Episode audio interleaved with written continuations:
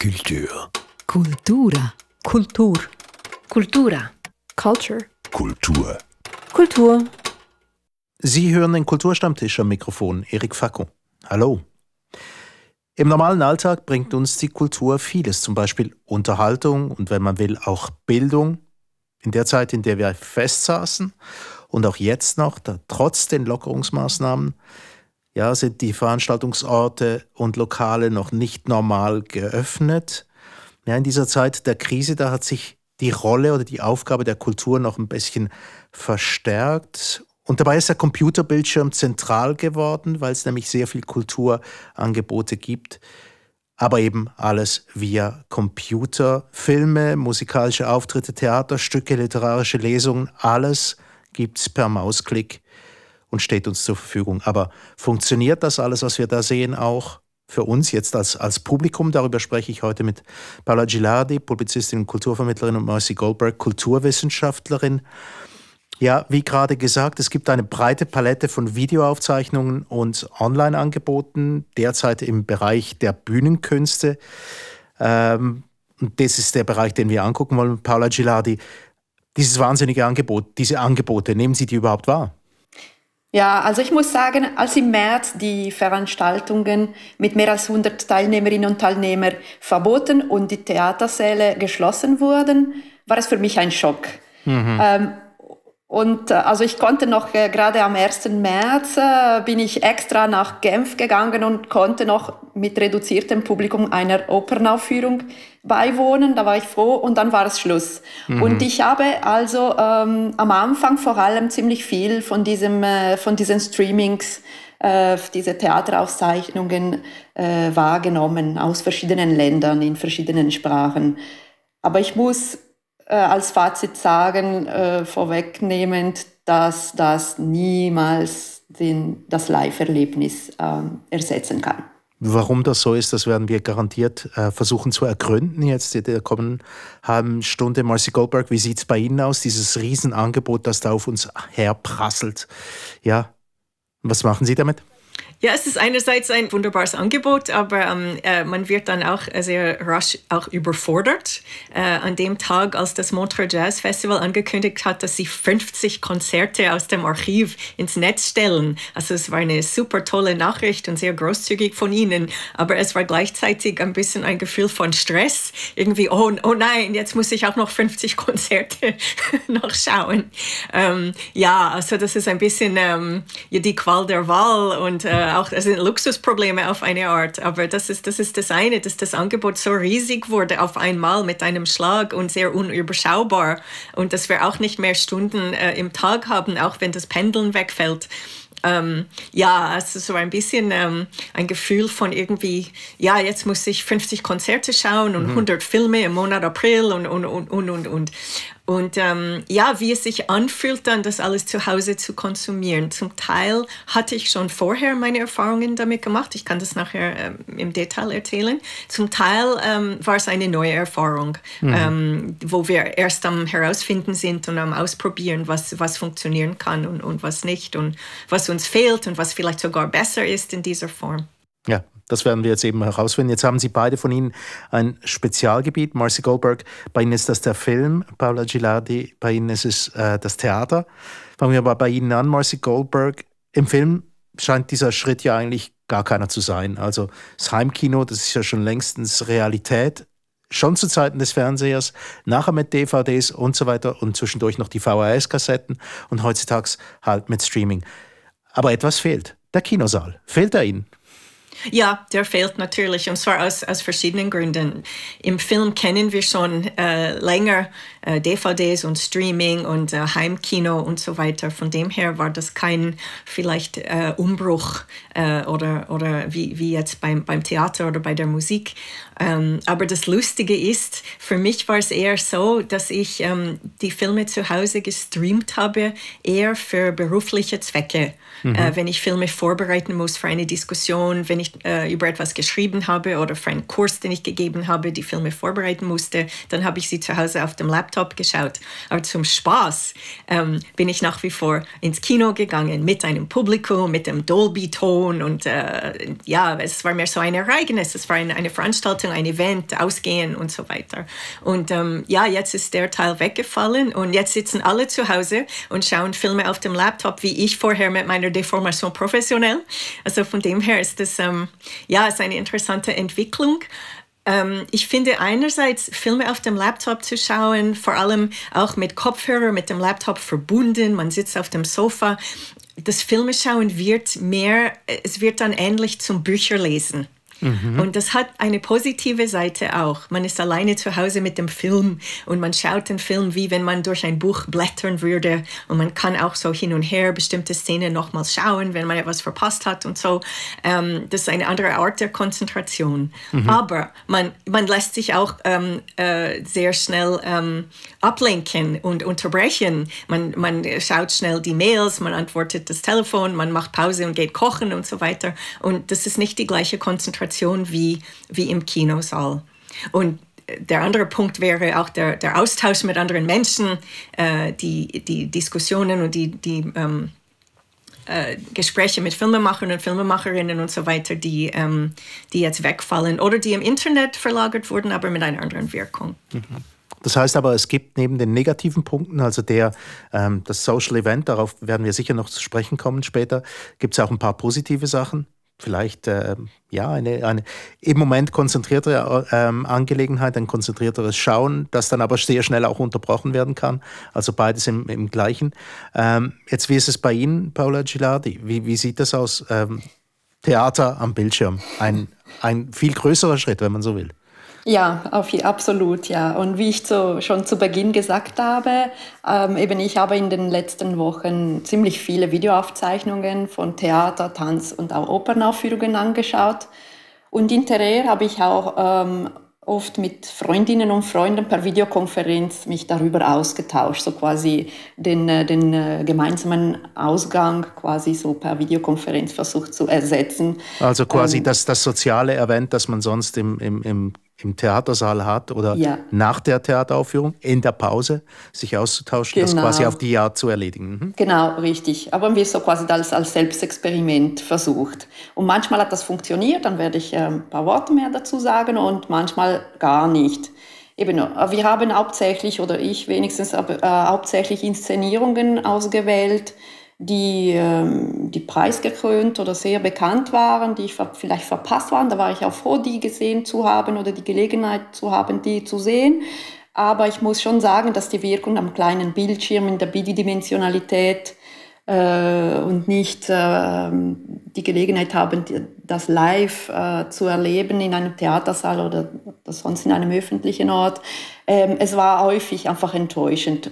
Und häufig habe ich wirklich einfach nur vielleicht äh, zehn Minuten angeschaut und ich habe es nicht zu Ende geguckt.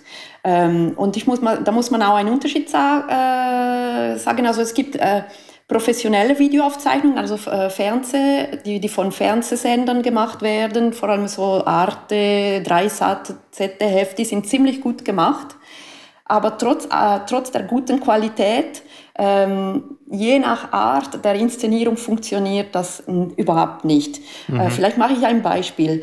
Äh, ziemlich gut funktioniert hatte, also es hat mich trotzdem gepackt, eine kleine, so wenn, wenn eine Inszenierung mit wenigen Schauspielern, so zwei, drei, vier Schauspieler maximal, die sich, äh, und wenn das Bühnenbild sehr schlicht ist, zum Beispiel ein grauer Sofa in einem leeren Raum, und wenn die Interaktion zwischen den Schauspielerinnen und Schauspielern sehr intensiv ist, also sei dialogisch oder physisch, da kann man sich auch besser darauf konzentrieren, auch vor dem kleinen Bildschirm. Mhm. Also, ja. das heißt, das die Art der Inszenierung ist, ist zentral bei, bei Ihren Kriterien, ja. ob das funktioniert oder nicht. Ja, und ich habe auch versucht, also Videoaufzeichnung von Operninszenierungen, also mit äh, einem großen Orchester und dann ist vielleicht noch ein großer Chor auf der Bühne und sehr viele Sängerinnen und Sänger. Das funktioniert überhaupt nicht. Man verliert ähm, die Übersicht. Das gilt auch bei großen äh, Theaterinszenierungen. Äh, zum Beispiel in, am, beim Festival in Avignon mit 2000 Zuschauern, eine riesige Bühne, also vor dem Hintergrund des Palais de Pape. Und äh, das funktioniert überhaupt nicht. Man verliert viel zu viele Details, die gleichzeitig und viele Handlungen, die gleichzeitig passieren. Man sieht sie einfach nicht. Man sieht nur einen Ausschnitt wie beim Film, also wo der, der Cutter, der Regisseur, äh, einen Ausschnitt auswählen Während beim Theatererlebnis live sieht man und hört man alles gleichzeitig. 360 Grad quasi. Ähm, was, mich, was mich interessiert, sind, sind ein paar Sachen, die hier zusammenkommen. Ähm, eines, das Publikum, also die Rolle des Publikums, die scheint ja recht groß zu sein. Das ist etwas, was ich noch vertagen möchte. Aber jetzt wurde gerade der Film äh, angesprochen. Der Vorteil des Films, dieses, äh, ja, dass man da dran gewohnt ist, quasi einen Ausschnitt zu kriegen von dem, was eigentlich läuft, oder? ähm, während das Theater nicht, sagt Paula Gilardi. Gut, Filme schauen äh, kann auch ein Gemeinschaftserlebnis sein. Und das ist ähm, der Aspekt, der zum Teil weggefallen ist. Wobei es ist auch spannend zu ähm, beobachten, wie das im Internet auch, wie man versucht im Internet das auch wieder aufzubauen oder, oder zu kompensieren. Ähm, also es gibt die sogenannten Watch Parties, wo mehrere Leute gleichzeitig ähm, etwas im Internet schauen und die können dann, während der Film läuft, könnten sie dann per Chat-Funktion auch miteinander austauschen. Ähm, das ist eben wieder einmal ein bisschen Ablenkung für die Konzentration, aber aber ähm, es ist auch das Gefühl, äh, mit Leuten zusammen etwas zu schauen und äh, nicht äh, eben dieses andere sehr private, intime, alleine auf dem Sofa quasi in Umarmung mit dem Laptop äh, etwas zu schauen. Ähm, oder in einem kleinen, äh, in einer kleinen Gruppe mit der Familie oder mit den Mitbewohnern auf dem, auf dem irgendwie in, in der Stube. Ähm, aber die, die, die Erfahrung, früher an ein Filmfestival zu gehen, das war auch ein geschlossenes Universum, wie, äh, wie auch beim Theater. Man bewegt sich dorthin, man ist an einem bestimmten Ort, man erwartet, dass man dort äh, Leute begegnen wird die man sonst nicht immer sieht. Man geht zusammen Filme schauen, dann geht man nachher die Filme diskutieren. Die Filmemacher und Filmemacherinnen sind vielleicht auch dabei und man kann ihnen Fragen stellen. Ähm, das ist auch so ein sehr unmittelbares Erlebnis. Das sind so wie Begleitveranstaltungen rund um den Film, die auch sehr wertvoll waren und wertvoll sind. Und wenn, wenn ich an einem Festival bin, dann bin ich wirklich dort. Ich habe mein Programm, ich gehe dorthin und ich kann mich konzentrieren. Wenn ich zu Hause sitze und ich erfahre, dass gleichzeitig überall auf der Welt verschiedene Festivals stattfinden und ich kann mich überall einklinken, ähm, dann ist es, es wird dann schwierig. Einerseits ist es wieder diese so Qual der Wahl oder wie man in Internetsprache sagt, FOMO oder the fear of missing out. Alles, was ich wähle, ähm, ich, ich verpasse dabei etwas anderes und das verursacht ein Stressgefühl und ähm, man ist nicht wirklich nur dabei. Ähm, also das Festival in Nyon, Vision du Réel, die haben wirklich eine sehr, ähm, eine Kraftakt ähm, äh, hingekriegt, indem sie wenige Wochen vor Festivalbeginn alles umgestalten mussten wegen dem Lockdown und äh, die haben das Festival ins Internet verlagert und alle Masterclasses haben trotzdem stattgefunden und die Podiumsdiskussionen und so weiter. Ähm, aber es, es ist wirklich nicht ja, es ist nicht das gleiche Gefühl wie äh, in einem Raum äh, zu sein. Das ist, das ist schon klar. Ähm, aber dass das im Internet trotzdem auf eine Art möglich ist, das ist auch, ähm, das ist auch eine große, das ist auch ein Luxus, das ist auch eine große, ähm, ein, das ist ein Privileg auch. Und ich denke, die Frage ist, wie ähm, ja, wir wissen jetzt nicht, wie es weitergeht mit Hygienemaßnahmen und mit der Pandemie. Ähm, Vorschriften und so weiter. Es kann sein, dass die Festivals oder die Theateraufführungen, dass die jetzt für längere Zeit nicht mehr stattfinden. Und mhm. dann ist die Frage, lohnt es sich trotzdem, diese virtuellen Veranstaltungen zu machen oder verzichtet man lieber darauf und, und findet andere Formen? Was meinen Sie, Paula Gilardi? Ganz darauf verzichten geht wahrscheinlich nicht, oder? Nee, also äh, im Theaterbereich haben schon mehrere Veranstalter, gerade Festival, also wenn, wenn jetzt Marci von den Festivals geredet hat, wurden schon im Theaterbereich sehr viele Festivals abgesagt. Aber zum Beispiel einer der wichtigsten Ereignisse im deutschsprachigen Raum, das Berliner Theatertreffen, hat trotzdem im virtuellen Raum stattgefunden. Und ich muss da sagen, okay, die Video über die Videoaufzeichnung kann man auch diskutieren, welche irgendwie ähm, vor dem Bildschirm so ähm, eben als Videoaufzeichnung und nicht als Live-Erlebnis funktionieren und welche nicht. Aber was ich sehr spannend fand, gerade da bei diesem virtuellen Berliner Theatertreffen, waren die Diskussionen, die Podiumsdiskussionen zwischen Theatermacherinnen und Theatermacher, auch gerade über die, diese, diese spezielle Lage, die, den, die vor allem eben die Theaterwelt so hart trifft, besonders hart trifft, haben sie sich darüber unterhalten, darüber ausgetauscht, wie es ja, wie, wie es jetzt weitergehen soll, ob sie ähm, neue narrative Formen, vielleicht auch virtuell, vielleicht speziell für das Web entwickeln sollten, äh, jenseits von diesen Videoaufzeichnungen von, von vergangenen Aufführungen. Ähm, ja, einige Experimente sind auch in dieser Zeit entstanden. Ja, mal gucken, wie, ja, was, was, was bleibt. Etwas, was auch viele ähm, Künstlerinnen und Künstler gemacht haben, wenn sie darauf spezialisiert waren. Also man muss schon das Know-how haben. Einige haben das davor auch so, ähm, haben davor auch für das Radio zum Beispiel gearbeitet. Also sind in dieser Zeit auch viele Hörspiele entstanden, zum Teil auch auf Distanz. Jetzt, äh, jetzt macht das die Technologie möglich dass man äh, irgendwie äh, nicht unbedingt im gleichen Raum sich befinden muss, um eine Tonaufzeichnung machen zu müssen. Das machen wir ja auch. Und das ist auch ähm, für eine Theaterproduktion, für das Radio, für ein Hörspiel auch möglich. Das ist auch eine Möglichkeit zum Beispiel.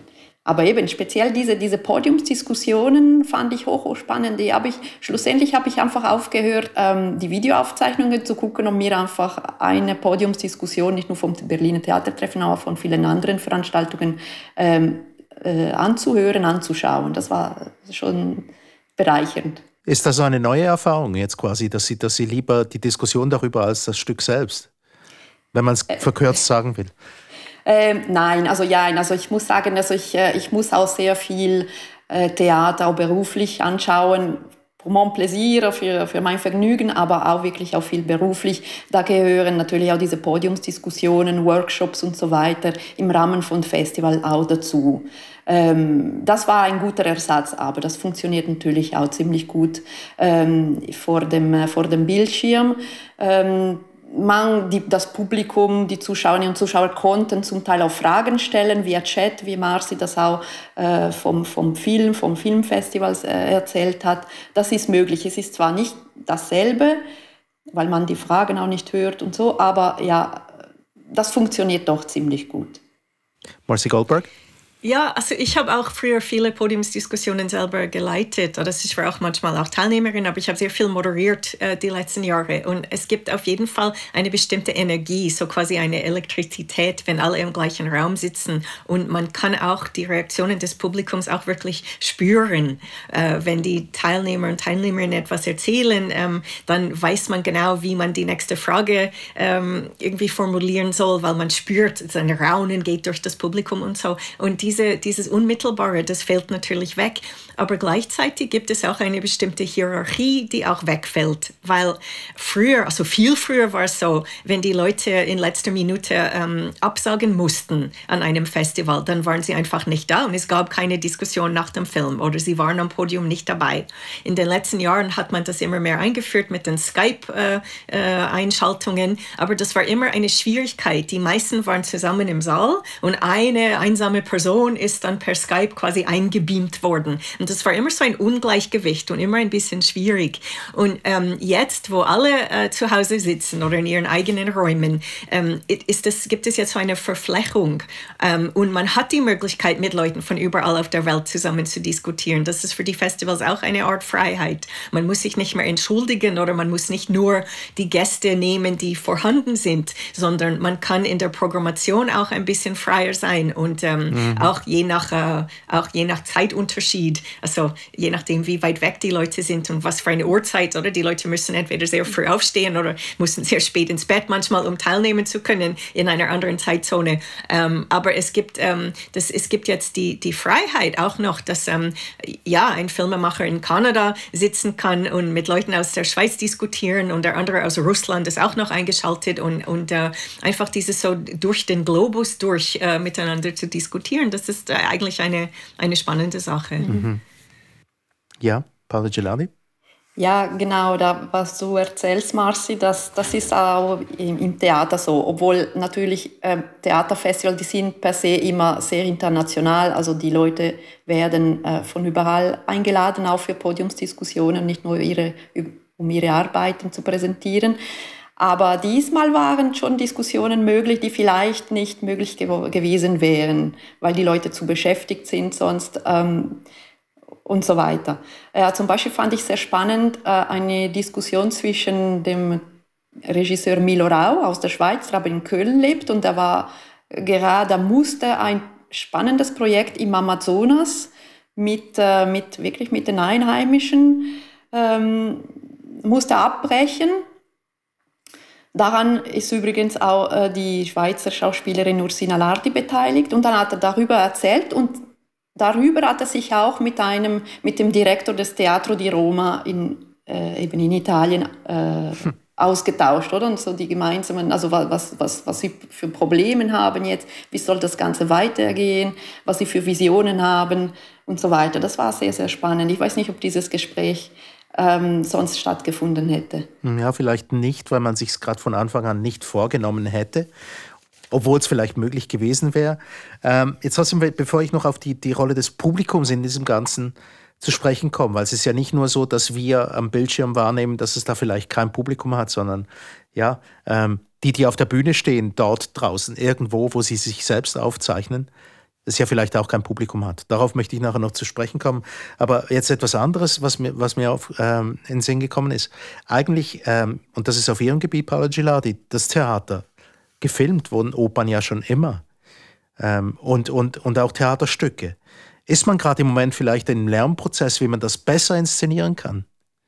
Weil man ja eben gerade lernt durch die Masse, durch die Erfahrung, die wir jetzt gerade machen.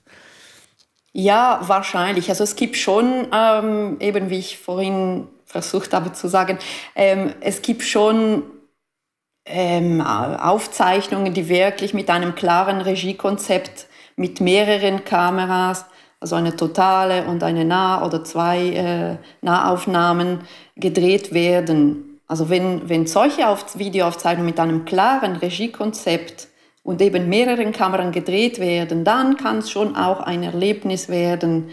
Es ist aber sehr aufwendig und auch sehr teuer. Zum Beispiel, mhm. also ich glaube, dieses Jahr, das wurde so gemacht, also das Schweizer Fernsehen hat das sehr, sehr aufwendig zum Beispiel für La Fête Vigneron gemacht ja, ich hatte ein Ticket genau für einen Abend, als es in Strömen regnete. Das, die Vorstellung wurde abgesagt. Ich hatte also nur die Möglichkeit, das vor dem Bildschirm zu sehen. Ich muss sagen, das war nicht schlecht. Ja.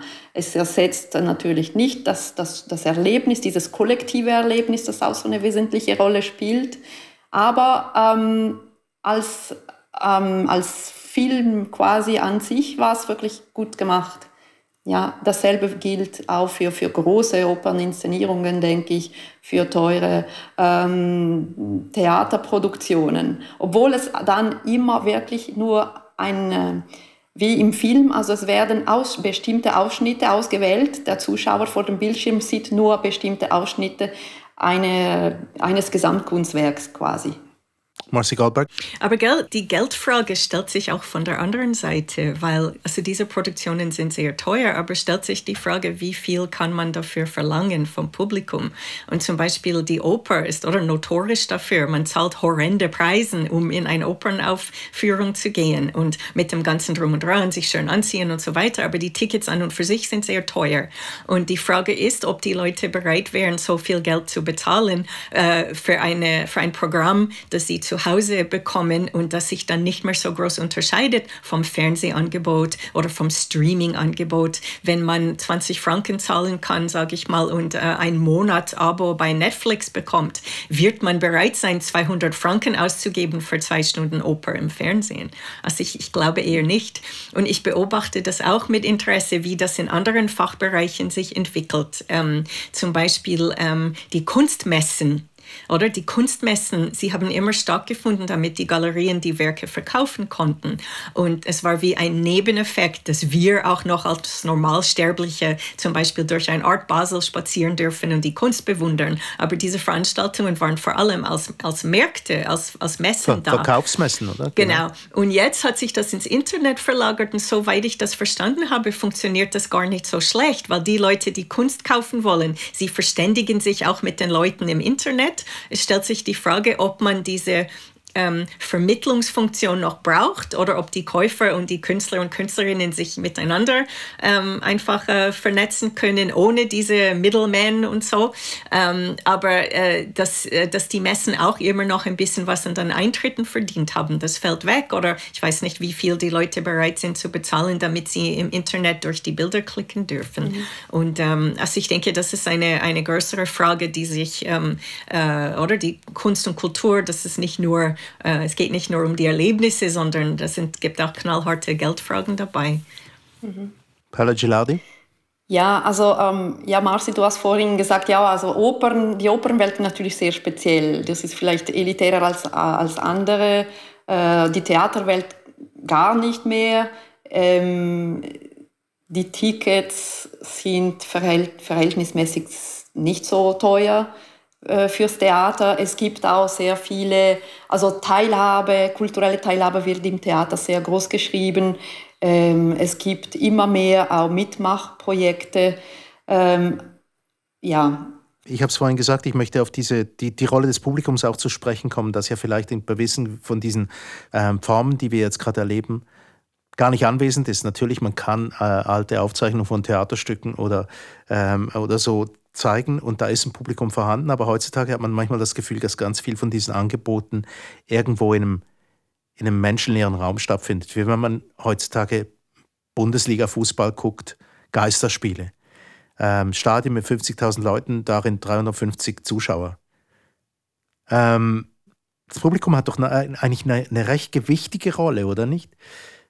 Ja, absolut. Und ich denke, es ist für verschiedene Performer und Performerinnen auch sehr schwierig, ohne diese Feedbacks vom Publikum zu bekommen. Also auch nicht nur für die Komiker und Komikerinnen. Ähm, man erzählt einen Witz und man möchte wissen, ob das Publikum lacht oder nicht. Und wenn das Publikum lacht, dann geht man weiter und improvisiert und wird angefeiert gegenseitig. Und ähm, diese ganzen Rückkopplungseffekte, äh, die, die gibt es die gibt's im Moment nicht. Und man, man merkt das auch. Also ich schaue ähm, vom amerikanischen Fernsehen diese Late-Night-Comedians, also die, die die Politik kommentieren am späten Abend, äh, mhm. Stephen Colbert, äh, Seth Meyers, äh, Trevor Noah und so weiter. Und es ist sehr spannend zu sehen, wie gut oder schlecht sie sich angepasst haben. Die einen haben wirklich extrem Mühe, ohne einem Live-Publikum, ohne ein Live-Publikum ihre Auftritte zu machen. Und für die anderen, ähm, ja, sie, sie haben wirklich wie so eine Beziehung direkt zur Kamera entwickelt und, ähm, und sie, sie, sie machen nicht diese Pausen, sie warten nicht auf einen Applaus, das nicht kommt, sondern sie sind mit einem anderen Rhythmus unterwegs und, und, und machen gleich weiter. Ähm, ich möchte in dem Zusammenhang nur ganz kurz eine Anekdote erzählen. Ähm, ein Kollege von mir, der Filmemacher ist, er ist ähm, in Paris stecken geblieben, ähm, als, es zur Ausgang, als es zur Sperre kam. Und er hatte das Glück, äh, in einer Wohnung zu wohnen, äh, wo es einen Innenhof gibt. Und äh, jemand, der auf der gegenüberliegenden Seite wohnt, ist ähm, ein bekannter Bandoneonspieler aus der argentinischen Tango-Tradition. Er heißt Cesar Strozzo. Ich hoffe, ich spreche das richtig aus. Strozzo. Ähm, und er hat jeden Freitagabend für die Nachbarschaft Bandoneon-Konzerte gegeben. Er ist mhm. einfach mhm. im Fenster gesessen und hat gespielt. Und rund um den ganzen Hof haben alle ihr Fenster aufgemacht und haben zugehört. Und mein Kollege, der Filmemacher ist, Vincent Plus, er hat das aufgenommen. Und das war so berührend, auch noch in der Aufnahme, die er nachher äh, auf Vimeo gestellt hat, damit wir es schauen konnten. Ähm, also diese Kameraschwenks rund um den Hof und man hat gesehen, wie alle in verschiedenen Stellungen und verschiedenen ähm, mehr oder weniger angezogen äh, ihrem Fenster gehangen sind und zugehört haben, wie er gespielt hat. Und am Schluss gab es immer einen riesen Applaus. Und man hat auch gespürt, wie dieser menschliche Kontakt funktioniert hat über den Hof und wie der ähm, Musiker sich auch so gefreut hat, dass er die Reaktionen von seinem Publikum gespürt hat. Mhm. Äh, und ich denke, ja, für die aus Macherperspektive ähm, ist es etwas, man, man, man spielt Musik nicht nur, weil man selber gern Musik spielt zum Beispiel, sondern man möchte für Leute spielen, man möchte schauen, ähm, mitbekommen, wie sie ja, wie sie, wie sie Freude daran haben und äh, wie man zu dieser Wirkung kommen werden kann. Also in, in, in dieser neuen Zeit ist, ist ein bisschen noch offen. Das ist eben eine Frage, die mich ganz zum Schluss noch interessieren würde. Jetzt ähm, gibt es neue Herausforderungen für alle. Wir haben dieses riesige Angebot per Mausklick. Ähm, wir haben es schon mal angesprochen. Fragezeichen, gibt es mal neue Formen? Haben Sie schon welche gesehen oder werden die noch kommen, wenn das hier anhält, dass wir, dass wir unseren Kulturkonsum quasi ähm, ja, größtenteils am Computer erleben? Werden da, werden da neue Formen entstehen? Was meinen Sie? Ich weiß nicht, also was, was man hört jetzt also speziell von, also in der Theaterszene, also ähm, zumindest in Deutschland, in, in, der Schweiz muss ich ehrlich sagen, weiß ich nicht, ob, ob die schon proben können. In Deutschland können äh, ab heute die, die Theater, die Schauspielerinnen und Schauspieler schon ab heute wieder proben. Die sind schon am Planen und zwar vor Publikum. Die scharren quasi mit den Hufen, die wollen Spieler und zwar vor Publikum, nicht irgendwie im, also online oder so. Ähm, was, also natürlich die aktuelle Situation, und das sagen, das sind sich alle Macherinnen und Macher, alle äh, äh, Theaterdirektorinnen und Direktoren einig, ähm, da, die Tatsache, dass sie jetzt im September optimistischerweise wieder vor Publikum spielen können, die ihre Türe öffnen können, das wird aber eine Auswirkung auch schon mal an der Auswahl der Stücke, die sie präsentieren, die sie jetzt vorbereiten können. Ähm, Einige von denen haben gesagt, die werden vermutlich hauptsächlich Monologe präsentieren, die aber nicht unbedingt eine kleinere, die können auch eine stärkere Wirkung haben. Äh, was ich persönlich erwarte, und ich denke, da, das sind viele, viele Theatermacherinnen und Theatermacher aber auch so gehen in diese Richtung, dass sie prägnantere, vielleicht existenziellere Stücke, politischere Stücke präsentieren werden ja, kleiner, für weniger Publikum, aber äh, wahrscheinlich trotzdem sehr stark. Also das denke ich, das kommt. Und neue Formen, weiß ich nicht, das war schon, das sind schon länger, also im Theaterbereich sind schon länger die, die, die Künstlerinnen und Künstler am, am, am Experimentieren. Es gibt so sogenannte transmediale Projekte äh, von Theaterleuten gemacht aber mit den Mitteln, also auch mit, mit Video äh, und, mit, also, und dann online präsentiert, werden auch online präsentiert und nicht nur vor einer Bühne. Also die, solche Experimente werden sicher weitergehen. Die müssen aber auch wirklich gut gemacht werden von Leuten, die etwas davon verstehen. Das können nicht alle und ja, ich glaube. Ich sehe, ich sehe in dem Zusammenhang eine andere Entwicklung und zwar, ähm, die hat es schon vorher gegeben, oder? Die Demokratisierung der Medien, die mit den neuen Medien stattgefunden hat, mit der Digitalisierung, mit dem Internet. Oder jeder könnte äh, ein Künstler sein oder eine Künstlerin und seine Sachen auf YouTube raufladen und vielleicht sogar damit berühmt werden oder Geld verdienen. Und äh, Paula, wenn, wenn, du sagst, äh, gut gemacht, es muss gut gemacht werden, ich denke, diese Unterschiede zwischen professionell und nicht professionell, Hochkultur und äh, irgendwie Populärkultur, die werden immer mehr nivelliert. Das war schon vorher im Gange, eben mit den neueren Medien, aber jetzt äh, in dieser Situation, wo alle viel mehr im gleichen Boot stecken und alle von zu Hause aus am Senden sind, ähm, wird dieser Unterschied, glaube ich, noch mehr äh, schrumpfen. Und das kann positiv sein, das kann negativ sein. Wir sehen das auch im News-Bereich, oder? Dass ähm, es konsumieren nicht mehr alle von den gleichen zwei, drei Quellen die News. Und einerseits hat das Platz für Citizen Journalism Und für mehr Berichte und mehr Vielfalt, aber gleichzeitig hat es auch mehr Platz für ähm, sehr unglaubwürdige Sachen, Desinformation, Falschmeldungen und so weiter. Und ich denke, in der Kultur wird das, wird das auch so sein. Es wird eine mhm. Multiplikation geben von, von äh, Kunstproduktionen, aber von der Qualität her ähm, wird es vielleicht ein bisschen äh, ja, anders. Paola Gilardi? Ja, ich, ja, da bin ich nicht so sicher. Also ich habe auch noch, ich schaue gerne auch Sachen auf, auf YouTube, ähm, aber speziell zum Beispiel aus Italien ein Beispiel. Einer, da ist wirklich ein Komiker, der tritt ja häufig im Fernsehen auf. Dann hat er selber, aber eben mit Know-how, auch was die Dramaturgie anbelangt, äh, ein sogenannte, also eine, eine Art Tagesschau Quarantäne oder TG Quarantäne. Das war richtig lustig, sehr gut gemacht mit einfachen Mitteln. Er saß auch wie alle anderen zu Hause, hatte keinen Kameramann und nichts. Aber weil er eben quasi ähm, äh, die, ja, das professionelle Know-how, vor allem im Drama, was die Dramaturgie anbelangt, besitzt, dann war das richtig lustig, hat das besser gewirkt als andere Dinge, die, die, die wirklich eher laienhaft äh, gemacht werden. Ja.